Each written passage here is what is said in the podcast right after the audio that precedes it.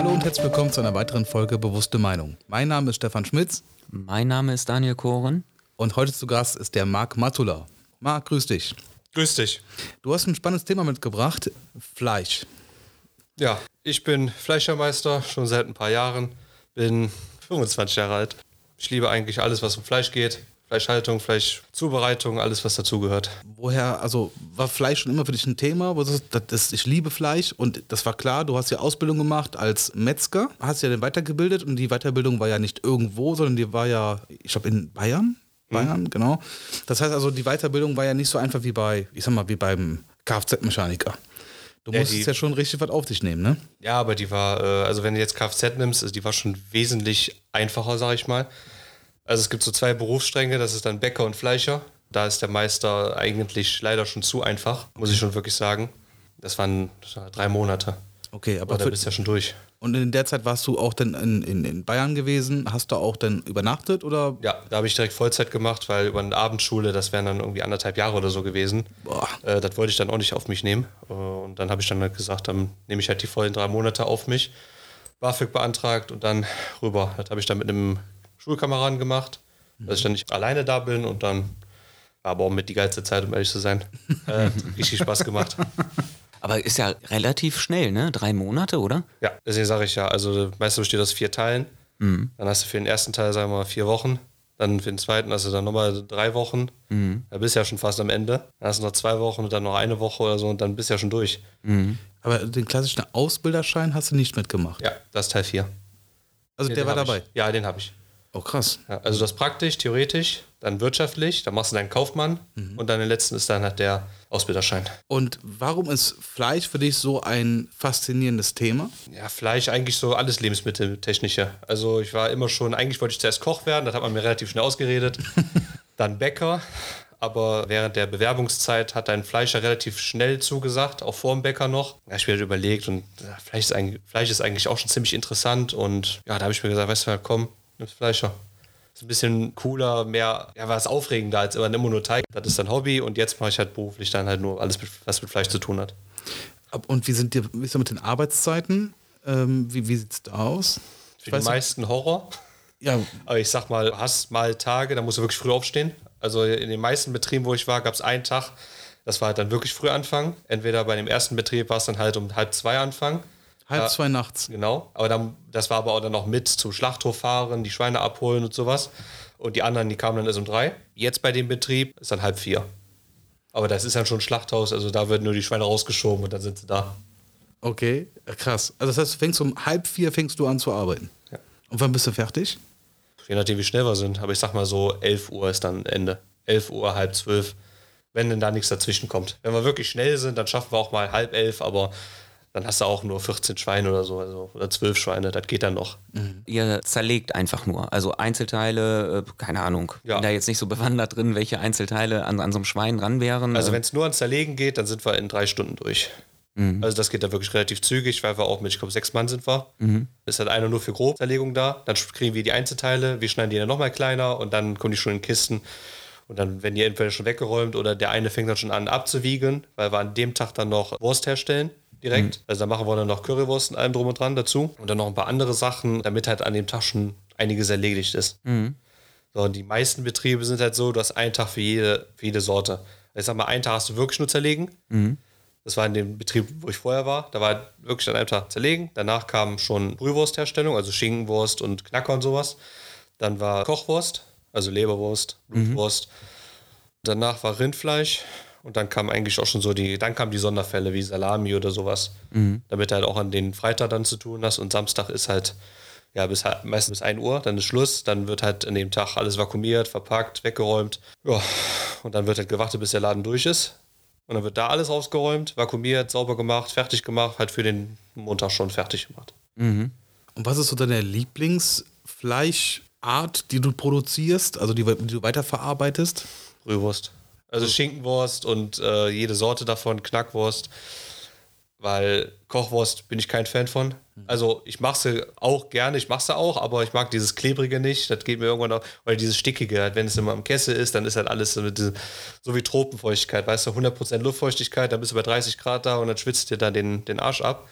Das ist ja nicht so meins, aber schön Brühwurst, einfach nur kuttern, füllen, abbrühen und fertig ist die Kiste. Jetzt hast du ja wahrscheinlich gefühlt schon so alles mal produziert, was, was man so in einer normalen Theke irgendwo bekommt oder beim Metzger, Metzger bekommt oder ähnliches. Was würdest du jetzt nach deinem aktuellen Kenntnisstand sagen, das esse ich nicht? Also nur aus dem persönlichen Aspekt her, ich kenne aus Frankreich so eine Wurst, da werden dann die Organe mit verarbeitet. Das würde ich nicht essen, weißt du, so Lunge oder sowas, aber auch nur, weil ich es dann irgendwie dann doch schon persönlich nicht mag. Weißt du, da kommt dann so, so, so kannst du dir vorstellen wie Haggis. Weißt du, so Lunge, Blut, Fett und das ist dann, wenn du die aufschneidest, dann läuft die schon so halb aus. Das ist dann nicht so meins. Aber das ist dann wirklich, hier in Deutschland findest du so eine Wurst eigentlich nicht. So Zungenblutwurst oder so habe ich auch schon gegessen. Ich mag diesen Eisengeschmack nicht, aber das ist ein persönliches Ding, aber ich kann sie essen. Also das ist nicht irgendwie irgendwas Schlimmes oder so, aber eigentlich kann man eigentlich fast alles essen. Muss halt nur abwägen, ob man es dann selber mag, Selber mag oder nicht, Ja, das- Okay, und jetzt vielleicht mal eine Frage für das, für das Publikum. Sagst du als Fachmann, es lohnt sich, Geld in die Hand zu nehmen für ein gutes Stück Fleisch? Ja, klar. Also wenn man dann dem Tier wohl mehr spenden möchte, dann auf jeden Fall. Ansonsten, wenn man sagt, ich interessiere mich nicht für die Tiere, sollen sie so leben, wie sie wollen, dann gut, bezahle ich halt nur 20 Cent für meinen Schnitzel. Aber ich sag mal, so groß ist der Preisunterschied jetzt auch nicht. Klar, wenn du dann die Angebote hast, ne, wo dann auf einmal das Filet dann 6,99 Euro kostet, da bezahlt der Bauer wahrscheinlich noch 3 Euro extra, damit die so bezahlen können. Aber ich sag mal, normalerweise, ich weiß jetzt nicht, was ein Schweinefilet kostet, aber ich sag mal 12 Euro. So, und im normalen Supermarkt kostet das dann 10 Euro oder 11 Euro. Mein Gott, dann gibst du halt mal 2 Euro mehr aus beim Fleischer. Dann hast du aber was Gutes, dann weißt du aber auch, da wo ich gelernt habe, da hat der Bruder die Schweine gezüchtet. So, da weißt du auch, das ist dann noch der Familienhalt, den man unterstützen kann. Also ich sag mal, so Großbetrieben, da, also ja keine Ahnung, da kommen dann 50 Bauern an einem Tag und liefern ihre Schweine ab. Und jetzt auf die Qualität bezogen, gibt es da Unterschiede? Ja, ich sag mal so, die ganzen Experimente, die man auch im Fernsehen sieht, ne, das, das Schnitzel schrumpft oder wässert oder wird auf einmal zäh, das hast du natürlich nicht bei anderen, bei so kleinen Betrieben oder weniger, je nachdem, wie man dann seriös ist. Aber man schmeckt es eigentlich auch. Dieser, dieser kräftige Schweinegeschmack, der ist ja deutlich mehr oder intensiver vorhanden als dann bei so einem Ding, weil dann schmeckst du die Panade später mehr und das Fett als das Schweineschnitzel selber. Ja, stimmt. Und wie ist das so für dich, wenn du, ich sag mal, es gibt ja, es gibt ja verschiedene Kategorien von verpackter Wurst in der Theke, in der Selbstbedienungstheke. Ja. Verschiedene Hersteller, verschiedene Preisklassen für eine, was ich, für eine Teewurst. Fangen wir erstmal damit an. Was ist in der Teewurst drin? Also wenn ich dir jetzt genauen Zutaten sage, also ich sag mal, Grob. viel Fett, damit die, Schmierwur damit die schmierfähig ist. Das ist jetzt nicht irgendwie, weil es dann billiger ist oder sowas, sondern einfach nur, weil eine Teewurst wollen die Leute, dass das schmiert. Ne? Schüssel auf dem Brot, dann schmiert das schön. Da muss halt Fett für rein. Wenn du da nur Fleisch für nimmst, dann wird die bröckelig, das ist dann, das funktioniert einfach nicht. Was für ein Fett nimmt man da?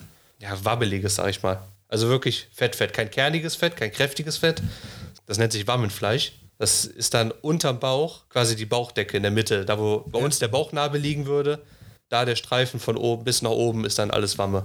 Okay. Und jetzt haben wir diesen, einmal diesen, diesen Fettanteil. Und wa- was kommt da noch rein? Du musst ja Geschmack haben. Dann, ne? dann, ja klar, aber dann einen kleinen Fleischanteil. Kleiner Fleischanteil. Ja, ja, du willst ja mehr Streichfleisch haben, das heißt, du musst ja ein bisschen mehr Fett haben. So, dann kommt aber natürlich noch Fleisch rein so, und dann eigentlich nur noch Gewürze. So, dann kommt je nachdem, also meistens kommt da noch Honig rein. Wir hatten damals in meinem ersten Lehr, da kamen nur noch zwei Kappen Rum rein. Den hat sie leicht auf der Zunge gemerkt, aber der war nicht schlecht. Ja, da wird das eigentlich, eigentlich nur noch lange gekuttert. Kommt Salz noch rein, Gewürze rein und dann kuttern, kuttern, kuttern, kuttern, bis das wirklich, nachher wird, bis das ne? richtig cremig wird, ja. Okay. Und jetzt haben wir ja, nochmal auf die Theke zurückzukommen, jetzt haben wir ja, sag ich mal, eine Teewurst in der Kategorie super günstig, günstig, moderat, teuer und sehr teuer. Würdest du sagen, dass die Qualität dieser Produkte nahezu gleich ist? Also wird mit den gleichen Rohstoffen gearbeitet, in der gleichen Qualität? Ja, ich sag mal, Wamme ist bei jedem Tier Wamme. Also ich sag mal, Fett kannst du als Fett benutzen und vielleicht kannst du als Fleisch benutzen. Das ist ja, denke ich mal, nur die Unterschiede von, was nehme ich für mein Schwein. Wenn der Bauer sagt, ich habe hier so eine Strohhaltung, ich, die kriegen dann auch mal, keine Ahnung, Kartoffel zu essen und nicht nur Getreide, dann sind die wahrscheinlich ein bisschen teurer. Dann ist das Pro- Endprodukt natürlich auch teurer, weil du da natürlich teure Schweine einkaufst. Also sagst du, du kannst ruhig bedenkenlos auch günstigen Aufschnitt kaufen. Da ist eine gute Qualität drin. Fett ist Fett und Fleisch ist Fleisch. Aber das kannst du bedenkenlos nehmen. Also wenn wir jetzt oder ach, wenn wir jetzt von äh, Supermärkten oder sowas nehmen, nein. Also ich sag mal, da kommen schon andere Sachen rein, die man dann aber auch nicht haben möchte. Oder von Tieren, die dann, ja, die man eigentlich nicht haben möchte. So, also das muss, muss nicht sein. Kannst du da ein bisschen mehr drauf eingehen? Was heißt das, die Tiere will man nicht so, das will man nicht so haben? Ja, ich sag mal, die Schweine, die man dann später angeliefert bekommt, die haben halt nicht so die schönste Haltung.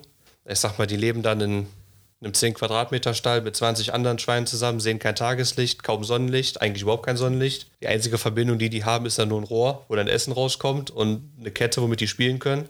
So, und die werden dann später zur Schlachtbank geführt. So, und das sind natürlich dann die unglücklichsten Schweine, die man haben kann. Hat mir vor zwei Tagen einer die Frage gestellt, was ist denn schöner, ein glückliches Schwein zu schlachten oder ein trauriges Schwein zu schlachten? Da würde ich immer das glückliche Schwein nehmen.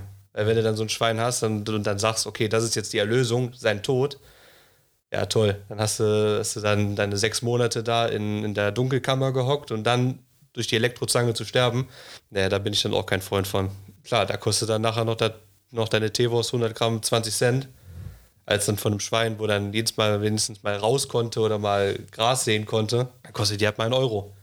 Also das heißt, du bist eher so ethisch, ist der, würdest du jetzt ansetzen, würdest sagen, ja, mal weg von der Qualität, nimmt, nimmt Produkte oder, oder ich sag mal, äh, Basistiere, denen es einfach gut ging. Hundertprozentig. Okay, das heißt, also die Qualität, da gibt es gar nicht so einen großen Unterschied, zumindest in den weiterverarbeiteten Produkten. Ich sag mal, wenn das jetzt ewig lang gekuttert ist, ist es ja nur noch klein zermöbeltes Fleisch. Da hast du dann nicht mehr viel von. Also ich sag mal, Fleisch bleibt Fleisch, aber ich sag mal, die Qualität liegt ja eher im Unterschied vom Schnitzel, weißt du, diesen Geschmack, den du dann hast. Mhm. Wenn du dann nachher deine Schinkenwurst, wie jetzt große Firmen, die knallen dann einfach so viel Gewürze da rein, dass du dann eigentlich nur die Gewürze da draus schmecken kannst, dann ist da nicht mehr der große Unterschied drin. Okay, das war mir also mal recht wichtig zu wissen. Kann man bedenken, kostenlos im Supermarkt sich in der Theke bedienen? Oder sollte man vielleicht dann doch eher den Weg zum örtlichen Metzger nehmen? Und da ist eigentlich im Prinzip die, so habe ich so ist interpretiert, die Antwort, ja, wenn du dann ein bisschen mehr darauf Wert legen möchtest, ethisch sauber zu kaufen, und Tiere im Prinzip oder, oder ich sag mal, eine gute Haltung zu unterstützen, dann gehst du zum Metzger und holst dir da dann dein Fleisch, deinen Aufschnitt. Wenn dir jetzt alles ethisch egal ist, dann gehst du in den Supermarkt und kaufst das Billigste, was du kriegen kannst. Die großen Firmen, die können natürlich auch tricksen. Du schickst ja deine Schinkenwurst dann später in eine, ins Labor und da prüfen die dann dein Beffe-Gehalt, also dein Bindegewebsarbeitsfleisch, halt den reinen Muskelanteil. So, und wenn du dann aber, ich weiß nicht, wann der Skandal war, aber wenn du dann in die Schinkenwurst dann Lunge oder sowas reinknallst, Lunge oder halt Schlachtabfälle, dann merkst du es nicht. Die gehen ins Labor, prüfen das, okay, der Beffe-Gehalt stimmt. Das heißt, die Leitsätze, an die man sich halten muss, die werden eingehalten und dann war es das. So, das heißt dann, wenn du deine komische Schinkenwurst dann dafür deine 29 Cent bekommst, dann musst du aber auch, ja, musst du nicht mit rechnen, aber ich sag mal dann, die schwarzen Schafe, die können dann so tricksen. Wenn dein Bauch dann 1 Euro kostet, aber die Schlachterfälle kosten 2 Cent, dann kriegst du nachher 300% mehr Gewinn raus. Wenn du jetzt hörst, mit diesem Wasser schnittfest machen, mhm.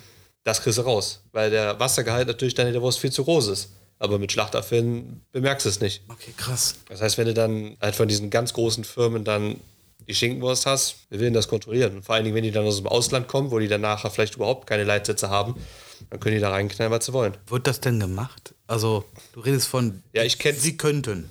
Ich persönlich hatte noch keinen Fall auch nicht hier in der Umgebung oder man hat es mir noch nicht gesagt, aber ich habe auch noch in keiner Firma gearbeitet, wo das so gehandhabt worden ist.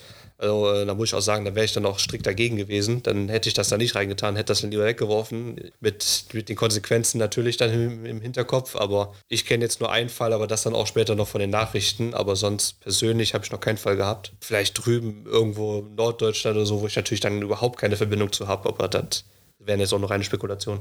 Wahnsinn. Okay, dann vielleicht mal weg von den weiterverarbeiteten Produkten hin zum, ich sag mal, zum, zum Stück Fleisch. Wenn ich jetzt die richtigen Worte wähle, dann sorry dafür, aber ich habe jetzt zum Beispiel ein schönes Nacken, schönes, äh, schönen Schweinenacken. Und es gibt, sag ich mal, das deutsche Mastschwein, es gibt aber auch das Iberico, es gibt das Duroc, also verschiedene Arten von Schwein. Das gleiche gibt es beim Rindern ja auch. Da merkt man ja schon einen krassen Unterschied der Qualität. Also wie gut ist es marmoriert? Da ist richtig viel Unterschied drin, ja.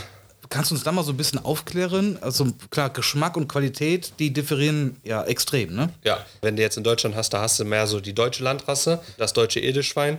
Das ist so das, was so die meisten Mastbetriebe auch alle haben.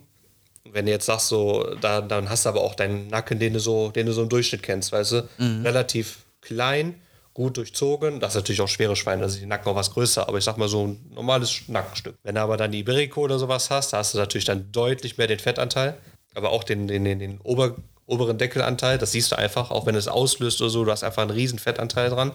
Da ist natürlich auch auch, wesentlich mehr Fett, ne? Geschmack, wesentlich mehr Geschmack drin. Dann hast du natürlich auch noch die, die anderen Schweine, wo du sagst, die haben jetzt nur von so privaten Leuten, weißt du, wenn du dann sagst, ich hatte zwei Schweine in meinem Garten rumlaufen, die haben den ganzen Jahr nur die Haselnüsse vom, vom Baum da gefressen oder die Walnüsse. Da schmeckt es natürlich auch, die sind wesentlich nussiger, wesentlich. Wir persönlich haben dann auch einen, der bringt dann auch mal fettere Schweine, da können wir zum Beispiel auch nichts mit anfangen, weil die Leute wollen es einfach nicht haben. Wir benutzen dann den Rückenspeck von denen, salzen die ein, dann hast du natürlich deinen Tiroler Schinken, den du da haben wolltest. Vom Fleisch her ist es einfach zu wenig. Wenn du das den Kunden hinlegst, die gucken dich nur an und sagst, so, ja, was soll ich denn mit so einem fetten Stück? Wir hatten damals einen, der hat uns dann eine neuartige Durokrasse versprochen. Okay, haben wir gesagt, ja, probieren wir aus. Da hat uns, kam extra ein LKW, hat uns dann so ein halbes Tier gebracht, aber das war, das war wie ein normales Iberico-Schwein. Das haben wir in die Theke gelegt, das hat kein Mensch gekauft. Ich muss aber sagen, wenn man da, äh, ich sag mal, diese Qualität reingeht, ich finde, also ich mag halt nicht so gerne so dieses, dieses wabbelige Fett, so das, das, das, das zähe Fett. Es ist eher, sag mal, du hast ein Stück Nacken, Duroc, Iberico, wie auch immer, schöne dicke Scheibe abgeschnitten, zwei, drei Zentimeter dick und das haust du als Steak, wirklich auf den Grill, schön gewürzt, dann ist das, dann zergeht, dann zerläuft das Fett ja so wirklich. Du, du hast es auf der Zunge und es ist fast wie Butter. Und daneben nimmst du, sag mal, den, den deutschen Nacken, den man so klassisch fürs Pulled Pork ja auch gerne nimmt. Da ist es halt ein Stück weit anders. Also dann, wenn du da so eine Scheibe rausschneiden würdest und auf den Grill legen würdest, dann hast du das klassische, das, das, das normale Kotelett irgendwie, ne?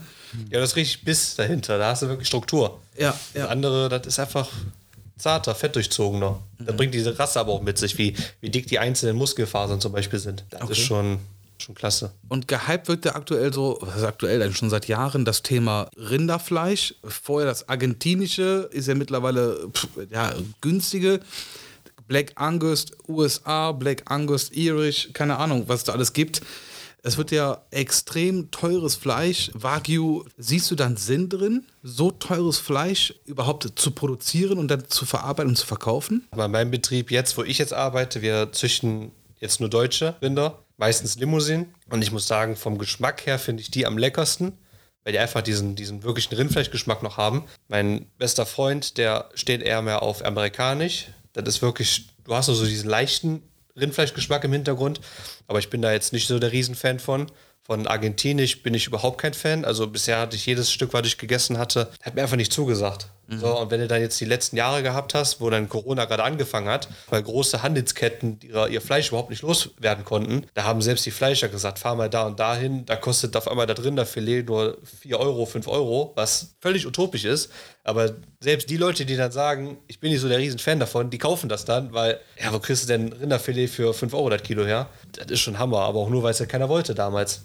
Aber ich bin da auch kein Fan von. Wenn ihr das in Argentinien dann schlachten, dann reift das ja über diesen Schiffscontainer, über diesen langen Prozess. Wenn die drei Wochen brauchen bis hier, hängen die das dann da rein und dann wird das bis hierhin und dann ist das fertig gereift. Deswegen sagen auch alle, dass du diesen, diesen komischen Eisengeschmack noch im Mund hast, Ja. weil es halt immer in diesen Schiffscontainern war. Nein, das ist der Grund. Krass. Es gibt auch noch eine ganz andere, da habe ich aber erst vor kurzem von gehört, dass es äh, bestrahlt wird über diese Zeit hinweg. Aber da kenne ich mich noch zu wenig mit aus. Also da wird das wirklich dann über diesen Zeitraum nur bestrahlt und dadurch reift das dann. Aber ich war gestern, gestern im Daniel war ich im Steakhouse. Da hatten wir angeboten bekommen, einmal argentinisches Rind und einmal US-Rind. Warum? Pri- Prime. Hat, genau. Premium. Ja, scheiße teuer, aber ich, jetzt frage ich mich, wir sind in einem deutschen Steakhouse. Warum hat das deutsche Steakhouse nicht eine deutsche Edelrindmarke? Gibt es überhaupt sowas? Haben, haben wir Deutschen das überhaupt? In so einer Ich kenne hohen das nur so Güte? Galloway-Rinder oder sowas, weißt du, die mit diesen riesen langen Hörnern. Ja. Äh, Die züchtet auch hier einer in der Gegend, aber der züchtet zu wenig, als dass er dann die ganzen Restaurants beliefern könnte.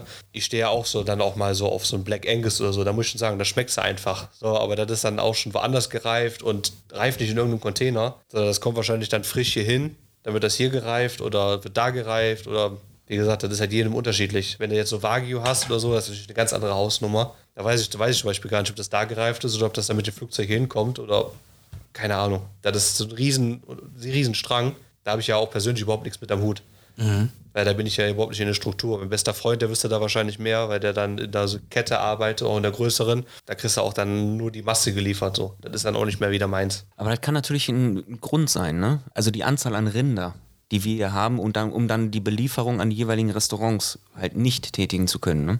Ja. Aber Wie ist das denn vom, vom, vom Geschmack her? Also ich habe das Thema Grillen für mich vor oh, schon vor einer längeren Zeit entdeckt und keine Ahnung, vor zehn Jahren, ich weiß es gar nicht. Und da habe ich halt angefangen, habe ich deutsches Rind gekauft und habe dann erstmals so ein Stück weit so dieses US-Beef probiert. Im Handelshof gab es das, weiß ich noch ganz genau. Das war geschmacklich so ein Unterschied. Ich mag auch nicht dieses Eisenhaltige im Fleisch. Und das war halt, USA ist halt ja sehr mild vom Geschmack her. Und das deutsche Fleisch war halt irgendwie, da war der Fettanteil nicht so lecker. Das war sehr zäh gefühlt. Und das, das amerikanische war halt wirklich irgendwie schmackhafter für mich. Und dann fing die Reise an oh gut, du musst mal anderes Fleisch probieren. Dann fängst du, äh, du hast im Prinzip rundum, also weg von Deutschland, äh, alle Länder mal ausprobiert, wie die Rinder so da schmecken. Ja.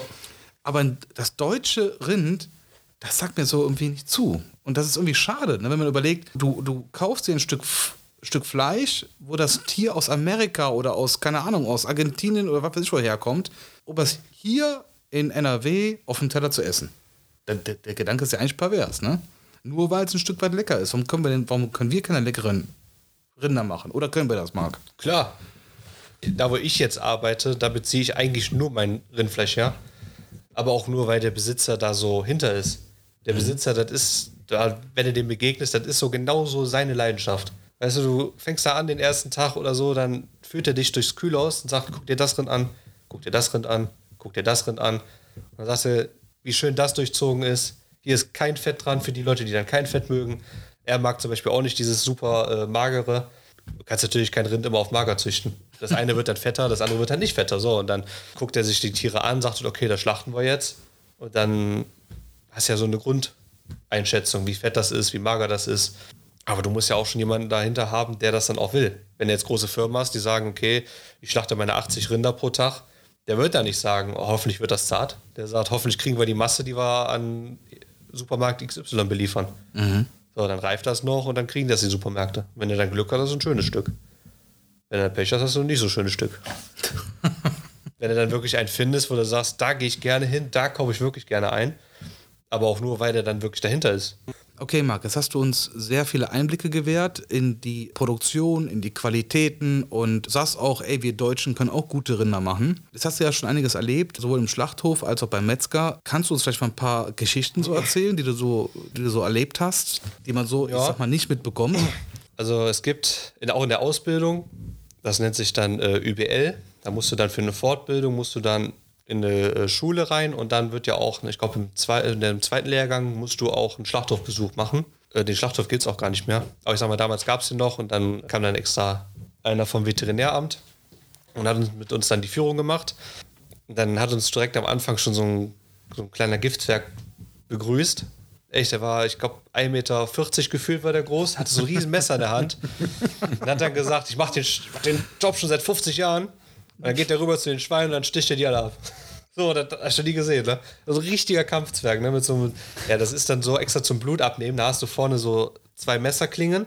Mhm. Die steckst dann rein, damit die Öffnung halt offen bleibt und dann kommt da ein Schlauch dran, damit das Blut dann abgezapft wird für die ganzen Fleschereien. Und danach wurden dann noch Rinder geschlachtet. So, das heißt, der ging da erstmal dahin, hat dann alle Schweine abgeschlachtet oder, oder abgestochen. Und der Tierarzt kam dann noch an, hat dann gesagt, so und so sieht das dann aus. Ne? Dann ging dann die Schweine um zu zeigen, dass sie dann betäubt sind, wie man das testen kann und sowas. Und als die Schweine dann durch waren, dann wurde ein bisschen umgebaut und dann kam derselbe Typ, kam dann auch schon wieder zu den, äh, der war dann auch bei den Rindern da. Da habe ich zu dem gesagt, aber du bist ja aber auch für alles zuständig. Ne? Ja, ja, ich bin für alle Tötungen hier zuständig. Und da muss ich mir überlegen, was du, was du im Kopf haben musst, wenn du seit 60 Jahren oder 50 Jahren, keine Ahnung, wenn du dann jeden Tag dahin gehst und alle Tiere tötest. Hast du selber auch schon mal getötet? Nein, kein einziges Mal. Muss ich nicht haben. Auch wenn dann Leute sagen, normalerweise töten ja Fleischer oder so im Kopf her. Aber ich habe auch noch in keinem Schlachtbetrieb gearbeitet, bis auf meine jetzige Stelle. Aber äh, da ist das auch eher optional. Aber ich habe den Besitzern schon halbwegs klar gemacht, dass ich das eigentlich nicht möchte. Mhm. Da helfen und so ist kein Thema. Jetzt äh, in der Kette zwar zu sein, das stört mich jetzt nicht. Nur halt der Erste zu sein, der da steht, muss ich nicht unbedingt haben. Wo dann dieser kleine Giftzwerg da war und das erste Rind kam, da hat er schon gesagt, ja, am besten nicht streicheln, keine Namen geben und so. Und das erste, was wir gemacht haben, gestreichelt und dann haben wir gesagt, das ist Milka. Aber der, ah, das war echt. Dann hat er auch, hat er auch beim ersten Mal falsch angesetzt. Und normalerweise sind ja dann die Richtlinien, das Rind muss weg, weil Schädel könnte irgendwie angeknackst sein oder sowas. Und dann hat er gesagt, ja, wie stellst du dir das vor? Das Rind steht hier, soll das jetzt zurückgehen? Die, die anderen Rinder haben ja schon gewartet. Mhm. Ja, dann hat er natürlich dann Bolzenschussgerät nochmal nachgeladen, nochmal angesetzt, dann ist das gefallen. Und dann kommst du normalerweise raus, aber warum immer hat er dann nochmal angesetzt, aber dann im Nacken. Aber das darf man eigentlich nicht tun. Ja, aber ich glaube, das war dem alles egal. Der hat dann nur noch gesagt, komm, ich habe noch die fünf Jahre Rente, dann äh, fünf Jahre noch, dann bin ich in Rente, aber sonst, ja, war schon ein komischer Typ. Also ich muss, muss ich schon sagen, das ist. Ja, wenn du 50 Jahre nur schlachtest, da, da bist du ein bisschen bresig in der Birne wahrscheinlich. Ja, der ne? kam auch so rüber. Krass, ey. Wahnsinn. Also ich weiß auch nicht, ich könnte das glaube ich auch nicht, ey. Ja, du musst da wirklich langsam ran. Also auch in der Meisterschule, da war dann eine, auch eine Dozentin, die hat uns durch Teil 4 geführt. Aber die hat dann auch gesagt, die hat auch geschlachtet mit und so. Aber der Meister hat auch die langsam rangeführt. Der hat gesagt, du stellst dich erstmal in die Tür, guckst erstmal vorsichtig und dann lässt es erstmal auf dich einwirken. So, und dann stand die, hat die gesagt, dann stand ich da, habe erstmal geguckt, okay, war ein bisschen komisch natürlich dann, auch das ganze Blut dann zu sehen, aber äh, sagte auch, so nach und nach kommst du eigentlich relativ schnell rein. Hat sie gesagt, wenn der mich direkt dann zu den Schweinen hingestellt hätte, keine Ahnung, rasier mal oder nimm mal aus oder so, hat die gesagt, dann hätte ich das wahrscheinlich gar nicht erst gemacht. Und so war auch unser erster Tag dann im Schlachthof. Und gehst halt dahin und dann siehst halt zum ersten Mal die Tiere, wo du dann wirklich sagst, okay, finde ich jetzt nicht den schönsten Anblick, aber muss halt gemacht werden. Und dann, wenn du die Rinder siehst, wo dann diese wo dann wirklich viel Blut kommt. Das ist dann kein Eimer, sondern es sind dann mal eben gefühlt acht Liter, die, die entgegenströmen. Also die Typen, die waren schon, also die ganze Schürze von denen war halt voller Blut, aber das ist halt ein Anblick, den man hat, gewöhnst du dich dran. War das so das erste Mal, wo du so das live gesehen hast? Hast du danach Fleisch anders gegessen? Nein. Das, hast also, das, hat, das ist dein Job. Ja. Und das hast du so aufgenommen, ist nicht schön. Genauso, ich bin ja gelernter Gaswasserinstallateur, Daniel, du ja auch. Mhm. Und wenn du halt dann die Spirale in den Abfluss reindrückst, weil der verstopft ist, ja, dann ist das, dann ist das nicht schön. Aber das muss halt gemacht werden, ne? Ja. Dann holst du da raus. Egal, was da drin ist, ne? Egal. ja, ich sag mal, wenn du dann anfängst mit dem Beruf, du kriegst ja Material. Für dich ist das ja dann im Endeffekt kein Tier mehr, Du, du, behandelst das zwar noch wie eins, aber es ist ja für dich immer noch dein Anfangsprodukt. Mhm. Damit, das ist deine Basis, damit fängst du an. So, dann kriegst du natürlich beigebracht, wie du erstmal zerlegst. Dann stehst du da, der zeigt dir das, du machst es nach, zeigt dir wieder, du machst es nach. Und dann nach und nach kommst du immer mehr da rein. Dann weißt du ganz genau, davon wird Schinkenwurst gemacht, davon wird Leberwurst gemacht, davon wird Mett gemacht für vorne. Aber so nach und nach. Und wenn du dann halt zum ersten Mal dann wirklich siehst, wo das dann noch lebt, das ist zwar ein anderer Gedanke, aber für dich immer noch wenn das dann gestochen ist, ab dann ist es für dich dann das, also für mich ist es dann das Produkt. Das Schwein lebt noch, kommt dann die Elektrozange, wird aufgehangen, gestochen und ab dem gestochenen Prozess, weil dann stirbt es ja, dann ist es für mich das Material. Aber es ist nicht so, dass ich dann irgendwie die Hälfte wegschmeißen möchte oder so, sondern für mich ist es ja immer noch ein Tier. Wenn du dann andere siehst, die dann auslösen und dann 500 Gramm noch Fleisch am Knochen lassen, ist das für mich ja immer noch schade, weil du hast natürlich immer noch das Tier und das verschwendest du dann einfach. So, nur weil du deine Unfähigkeit beim Zerlegen hast, auch natürlich die Älteren, jetzt nicht die Neuen, für die, für die Ausbildung, das ist natürlich klar, dass du dann immer was dran lässt, das ist ja keine Erfahrung. Ist ja trotzdem nicht schön. Ja, stimmt. Aber wenn du dann irgendwie so ein Stück in die Theke legst, wo dann die Hälfte noch dran klebt und der Kunde das dann sieht und dann sagt, möchte ich nicht haben, weil das so komisch aussieht, ja, dann hast du es immer noch eine Woche in der Theke, was keiner haben will, weil alle sagen, es sieht komisch aus. Keine Ahnung, einfach mit Kopf arbeiten und so arbeiten, wie halt die Kunden das haben wollen und da wird auch nichts weggeschmissen. Hast du noch eine weitere Geschichte irgendwie auf Lager? Äh, ja, eine Geschichte habe ich noch. Und zwar, wir haben auf der Arbeit haben wir ein, äh, eine Maschine. Das ist der Entschwarter. Du hast quasi eine Rolle und da drüber liegt ein Messer. So, dann legst du das Stück Fleisch mit der Schwarte, also mit der Haut nach unten. Das, die Walze packt sich die Haut und zieht es übers Messer, so dass du quasi unten die Schwarte raus hast und oben ist das Fleisch. Mhm. So, das ist natürlich auch, also für mich ist das somit die gefährlichste Maschine, weil wenn du dann daran arbeitest, dann sollst du auch keinen Kettenhandschuh anhaben, weil du natürlich wieder eine weitere Spanne hast, woran du dich erstmal gewöhnen musst, aber das darf auch rein von der Berufsgenossenschaft, darfst du überhaupt keinen Handschuh dabei tragen. Weil wenn so eine Kette von der Walze erwischt wird, dann wirst du natürlich auch mit reingezogen. Aber wenn du mit nackten Händen arbeitest und du nicht aufpasst, dann kann die Walze natürlich auch deine Hand einfangen. Mhm. So, und dann wirst du auch über diesen Entschwarter gezogen. Das heißt, du wirst auch enthäutet an dieser Stelle. So, das ist nicht mal eben so mit zurückziehen oder packen oder sowas, weil der hat einfach mal so einen riesigen Lappen von dir. Und wenn du auch dann weggehst, dann rollt die Wandwalze aber immer noch ein Stück weiter. Sie hält nicht direkt an, sondern die läuft noch ein bisschen und dann in der Zeit bist du auch noch mal reingezogen. Eine Geschichte ist, das hat unser aus der ÜBL, hat ein Lehrer das live miterlebt. Da war dann so ein Sohn von dem Geschäftsführer, so ein etwas größerer Großkotz. Der meinte, ja, mir gehört der Laden und und und. Hat sich dann auf so einen Schwarte draufgesetzt. Wusste aber nicht, dass der an ist.